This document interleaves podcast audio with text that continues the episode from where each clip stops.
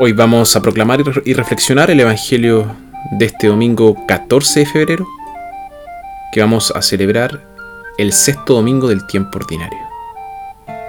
Evangelio de nuestro Señor Jesucristo según San Marcos.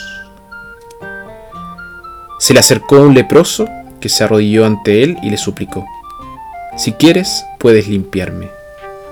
Sintiendo compasión, Jesús extendió la mano y lo tocó diciendo, Quiero, queda limpio. Al instante se le quitó la lepra y quedó sano. Entonces Jesús lo despidió, pero le ordenó energéticamente, No cuentes esto a nadie, pero vete y preséntate al sacerdote y haz por tu purificación la ofrenda que ordena la ley de, Moisés, pues tú tienes que hacer tu declaración. Pero el hombre, en cuanto se fue, empezó a hablar y a divulgar lo ocurrido. De tal manera que Jesús ya no podía entrar públicamente en el pueblo. Tenía que andar por las afueras, en lugares solitarios, pero la gente venía a él de todas partes. Palabra del Señor.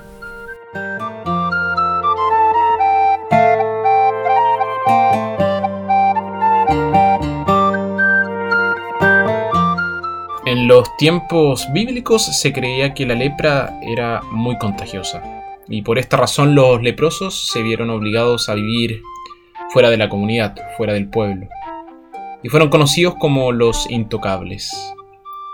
La suya era una existencia muy fría, muy solitaria, y se habían despedido de su hogar, de su familia, de sus amigos.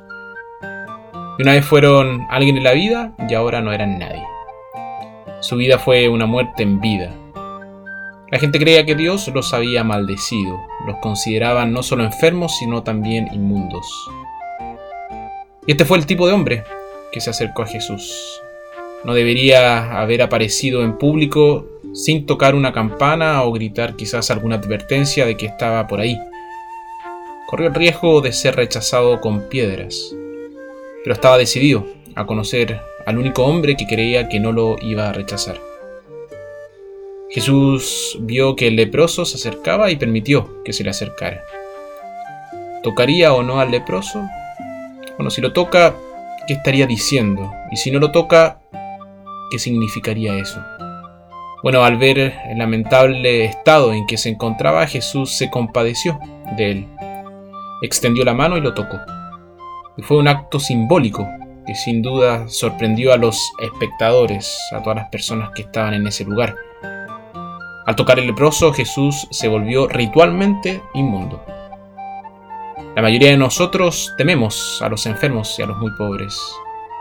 Podemos darles unos centavos a un mendigo, pero nos aseguramos de que no haya contacto entre nosotros.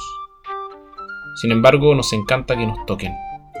Nos sentimos honrados cuando alguien importante nos da la mano o nos da una palmada en el hombro o en la espalda.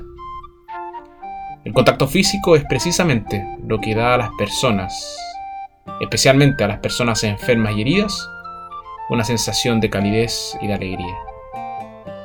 Y por el solo hecho de tocar a otra persona aceptamos a esa, persona exactamente como es.